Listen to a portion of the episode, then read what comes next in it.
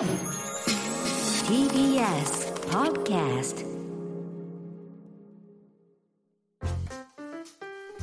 はいということでこの時間は先週から始まった新コーナー講談社プレゼンツ金曜開店砂鉄道書店でございます。このコーナーはコーナーはですね、えー講談社から刊行されている書籍から毎月1冊を選んで1ヶ月にわたって私武田砂鉄が読み解きながらああだこうだ考えてみようという企画でございます。今月取り上げておりますのが山口翔さんの日本哲学の最前線という一冊でございますね、まあこの本は昨年7月に刊行されているんですけれども、まあ、2010年代に登場した6人の哲学者を取り上げて、まあ、その著作をもとに議論していくという本になっております。今日はですね伊藤麻さんの著作「記憶する体や手の倫理」という本について分析した章を中心に紹介していきたいと思うんですが伊藤さんはですね現代現在ですね東京工業大学科学技術創生研究院未来の人類研究センター長という立場でお仕事されてましてこの番組にも昨年10月にゲストで出てくださったんですけどその長い役職は実際何をやってるんですかっていうふうにぶしつけに聞いた記憶がありますけれども、まあ、その時にはですねあの新刊が「君の体は何者か」となぜ思い通りにならないのかという本を中心に聞いたんですけど、まあ、なんで自分の体は自分の思い通りにならないのかとでもまあその思い通りにならないことこそが思っても見ない出来事とか場所に連れてってくれるというような話になったんですけれども、まあ、あのそこでも話になったんですけど例えばあのコンビニエンスストアで見知らぬ店員さんにお金を渡してお釣りをもらうってこと誰でもあると思いますが、まあ、その人とはそこで初めて会うっていうのにあの私たちはこの相手の動きからですね袋はいるかどうかを聞かれるタイミングとか商品渡されるタイミングとかお釣り受け取ろうとするタイミングっていうのをそれぞれ共有するわけですよね。でまあ、細かく分析すればそのレジの前に立ってあの払払って受け取るっていうところまでその相手と交わさなくちゃいけないコミュニケーションって多分もしかしたらもう5個10個ぐらいあるかもしれないわけですよね、まあ、その証拠に1個ずれるとたちまち厄介な状況に陥りますよね例えばこちらの手がお釣りを受け取ろうとする緊張感をまだ持ってない時にこうふにゃふにゃしてる状態で店員さんが割と早めに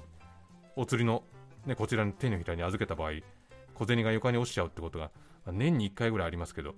こう軽めのパニック生じますよね。でまあなかなかめったにそんなことは起きないんですがなぜ起きないかって言ったらこれ互いに互いを信用してるから信頼してるからってことになりますが、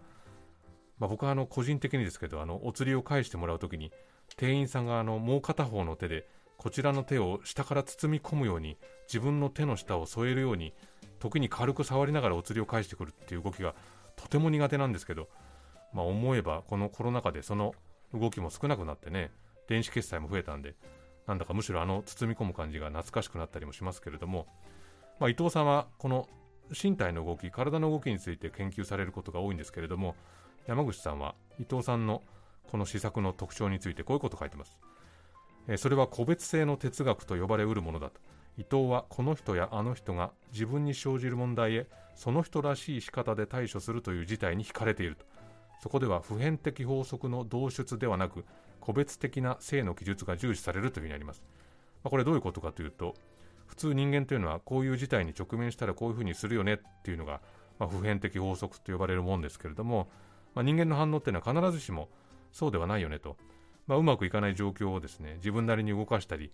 これをするとなんだかうまくいくっていう方法があったりしますよね個々人にね、まあ、伊藤さんこれをですねローカルルールっていう言い方してるんですけれども、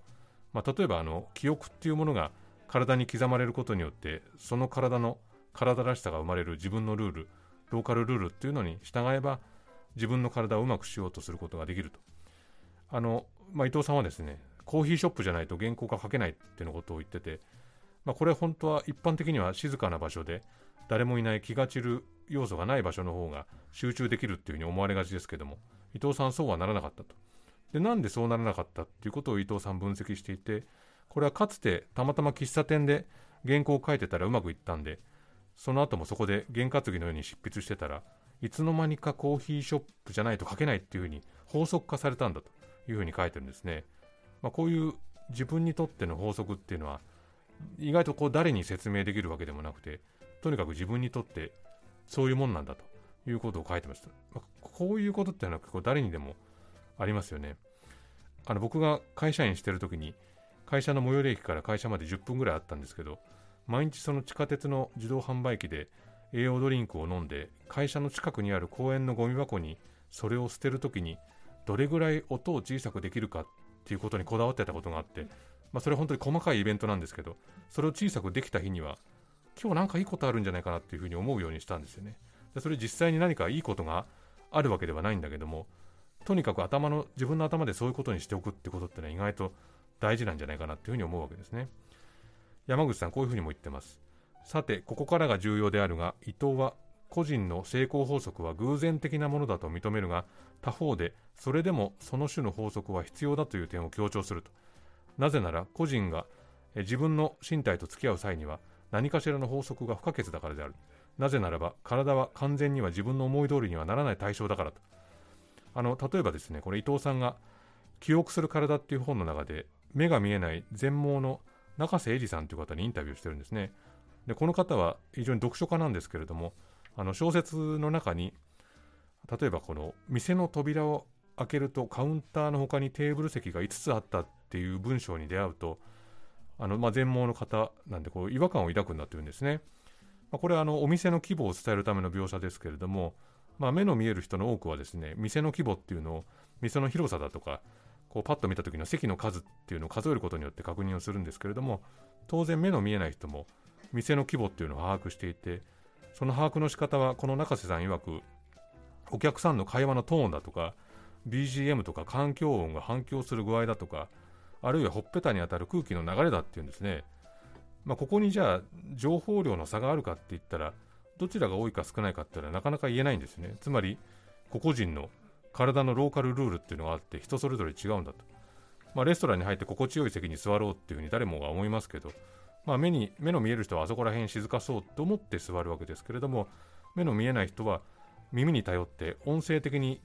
居心地のいい場所を探すと。それはやっぱり目の見える人見えない人ってことをただ一括りにしてはいけなくてこれもまた個々人のルールがあるっていうことなんですよね。でこのそれぞれの個別性っていうのを伊藤さん研究してるわけですけど手の倫理という本も書かれててここでは触れることとか触ることっていうことについて研究してるんですけどあのしょっちゅう会う人でも手に触れるとか触れられるっていう経験はよほどのことがないとしないですよね。今このスタジオの中には自分以外に1人いてスタジオの外には45人の人がいますが、まあ、いつものメンバーでやってますけどこの人たちの手に触れたことっていうのはないですね、まあ、触れたいとも思わないですけどであの伊藤さんが小学校のフォークダンスでクラスメートと取り手を取り合った時の違和感っていうのを書いてていやなんかそんなことあったような気がするなと思いますけど今じゃあこのスタジオの人たちと手を取り合ってフォークダンスやってくださいって言われたらお願いだからやめてくれと。嫌ですっていうふうに即答しますけど。まあでもなんで嫌なのかってことになりますよね。あの例えば車座になって1時間話し合ってくださいって言ったら分かりましたっていうふうに答えますけど手を握ってくださいって言われたら本当に嫌だと。もういくら払えば許してくれますかって泣きつくと思いますけど、まあでもなぜこの人は距離とか接触っていうのを気にするのかってことですよね。山口さんがあの伊藤さんの議論を踏まえてこんなことを書いてます。生活の多くの場面では人と人との間に物理的な距離がある。そうした隔たりの中で相互に振る舞いを見合い、見せ合い、また相互に言葉を聞き合い、聞かせ合い、意思や思想を伝達し合う。この意味で多くの人の日常はゼロより大の距離の隔たりが伴う関わり合いだと言えるとそしてこれは触れ合うというゼロ距離の関係が馴染みのないもの慣れ親しんでないものだということを意味するだから私たちの多くは接触的コミュニケーションにおいてどうすべきか迷わざるを得ないというふうに書いてます、まあ、あの握手という行為はありますけど握手っていうのは相手のとの距離を縮める行為で、まあ、それこそ選挙に立候補した人がとにかく握手握手繰り返してますよね、まあ、遠くから見てるとなんだあの人握手してるだけじゃんっていうふうに思いますけどでも身体的な接触っていうのはやっぱりとても大きな意味を持っていてあちらが握手しようと素振りを見せた時にこちらはどれくらいの握力で返そうかって迷うことがありますけど、まあ、力を入れて返して返したくないなって思う時があったらそれはやっぱりその力を入れるっていうのがメッセージになってるからってことでもあるわけですよね。山口さんこういうふうに書いてます。触れることは相手へ入り込むことでもあるので自分の行動の意味は不可避的に相手の体がどう反応するかによっても変化する。相手により良い仕方で触れるためには自分の主導権を多かれ少なかれ手放さなければならない。身体と身体が接触するときには、まあ、自分と相手にどういったことが行われるか日頃自然にやられている行為にじっくりと意味を探してみると、まあ、自分とですねこの他人の距離そしてその設定方法が見えてくると。まあこの身体のローカルルールからコミュニケーションの成り立ちを見つけるのが伊藤浅さんの本なんだということを、まあ、山口さんおっしゃってですね、まあ、伊藤さん本当にこの手の倫理であるとかね、まあ、記憶する体であるとか